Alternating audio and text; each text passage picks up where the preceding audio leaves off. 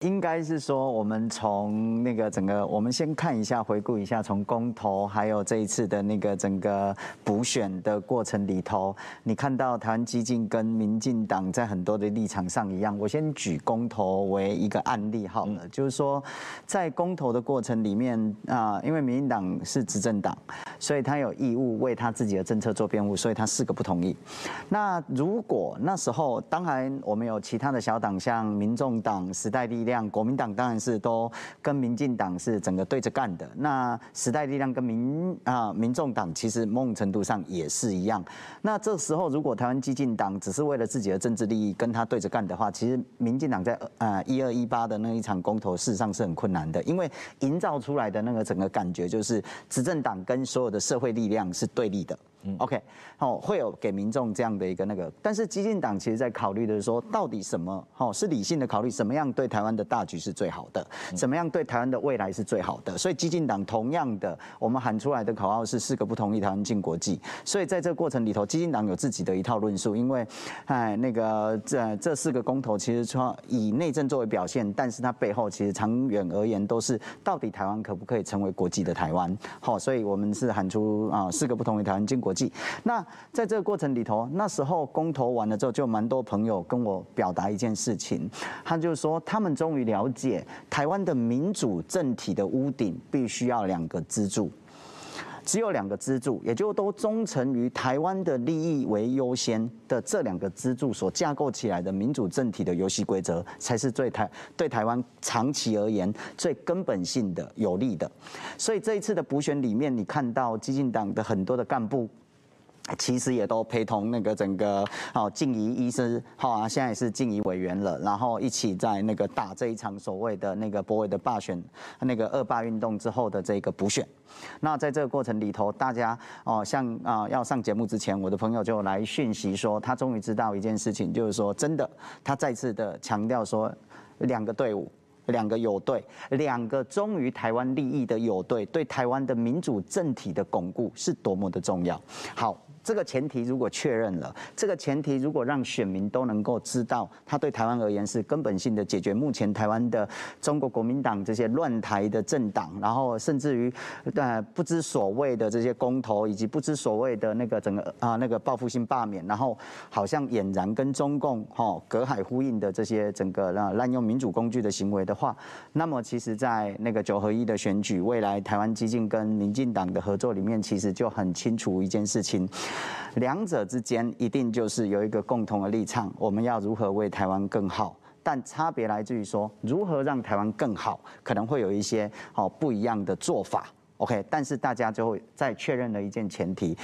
经过这一场的要合作之前，首先要确认大家是不是都是忠诚于台湾利益为优先。如果有这个基本前提，其实再来谈那个政党之间的竞争可能会更好，因为那时候的竞争某种程度上就不是会觉得说你是不是在就就里应外合的方式来恶搞台湾的民主，你是不是背刺，就没有这些问题了，因为两者都是。站在台湾的利益的大局为考虑的一个那个整个政党，我想现在最重要的其实是营造出这个东西。那只要有这个前提，其实未来的合作都相对的就会因为有信任感嘛。因为过去会彼此猜忌，政党之间会彼此猜忌，就是你到底是站在台湾利益还是站在中国的利益等等之类的。那我觉得经过这一次之后，大家都能够确认的，台湾的民主屋顶需要两个本土的支柱来作为支撑。那我觉得这一个东西就可以让未来的不管是竞争或者是竞合都是良性的。是。公投后来这几年会出现这个脉络，其实跟那个二零一四年太阳花运动之后的一些氛围有关系哦。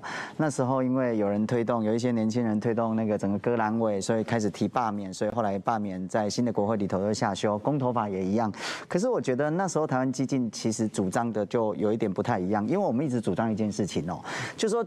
比较健康的民主社会，理论上定期改选就是定期罢免。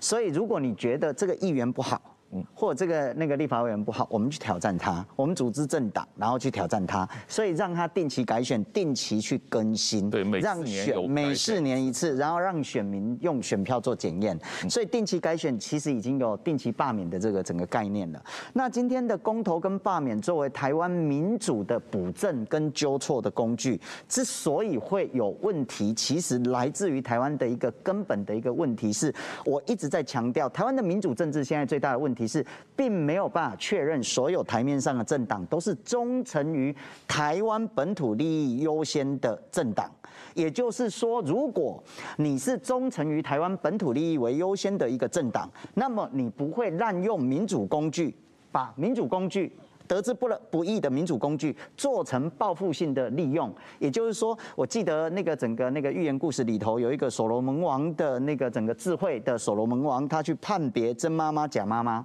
那假妈妈就是强调一定要把婴儿给剖半，但真妈妈她就说，那我把婴儿让给你，先保全小孩的性命。那刚好寓言故事里头有所罗门王，可是现实社会并没有有智慧的所罗门王，所以那一些假妈妈们。那一些其实不够格、不忠诚于台湾本土利益为优先的政党，他可能就会滥用这个民主工具，导致于罢免跟那个整个那个公投的制度就做成了，就是说成为。进行报复性或扰乱台湾社会的这样的一个工具。那事实上，其实罢免跟公投很多都是民间团体在推动的，NGO 在推动的，非政府组织在推动。可是，在台湾，因为有这样的一个特殊的啊政政党的这个整个结构，所以导致于都每一次都政治对决，导致于整个民主工具，因为在这样的一个政治对决的情形之下，好像每一次都非常的惊险。所以我觉得。如果要回过头的话，除了罢免跟公投要修正，我们也要确认台湾所有的政党都是忠诚于台湾本土利益的，都是台湾的真妈妈。这时候就不会有人想要利用台湾的民主工具来摧毁台湾的民主。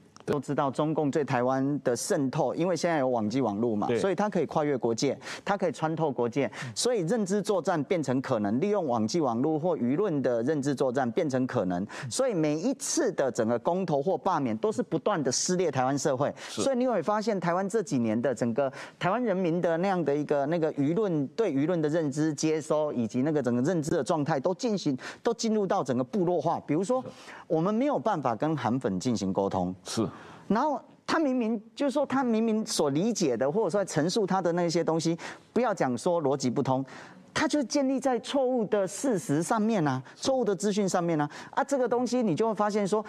难道有人就利用台湾的民主工具，然后开了一些方便之门，中共就趁机来进行认知领域的作战，导致于台湾社会这几年，你有没有感受到好像都很乱？舆论上都变成很乱，那按照网络上的那个术语，就风向很乱，就变成这样。再进行，再加上整个网军的操作的话，你也不知道哪里来的网军，就导致于今天的政治的讨论的品质越来越低落，甚至变成不可讨论的状态。对，这个总体来讲要看疫情啦，哈。然后第二个部分是来自于说，这没有办法，就是说民进党就遇到了这这个问题啊。其实这也来自于所谓的台湾的政治人物的养成跟培养的不足啦，包括民进党其实也遇到了这个问题，如果就是说台湾。如果政治作为一种专业的话，我觉得台湾人民哈，不管是民进党或其他像台湾激进党，其实一直在讲一件事情，就政治人才的养成如何而可能？如果我们有充分的专业的政治人才的话，其实很容易就可以来填补，而且很有战斗力。那现在我觉得目前最大的问题是这个部分人才的不足，导致于说好像就是啊，这时候好像会有断层，或者说没有人有办法接上那个，然后国民党啊，他是刚好他可以再选一次，那民进党这里已经。结束了，没有办法再选啊？有没有好的人才可以填补？我觉得根本性的问题是这一个，所以我一直我曾经跟那个师范大哥讨论，就是说请教过一件事情，就是松下正金属嘛，对不对？对。啊，我就觉得说，台湾其实应该也要有政治工作者的相关的这种松下正金属的这样的一种哦，俗生的这种呃系统性的养成跟，然后成为专业的政治工作者，我觉得我们才可以源源不绝。因为台湾政治讨论到现在，我后来发现一件事情，最大的问题。问题是，先不论党派的问题，人才真的是很严重、很严重的欠缺。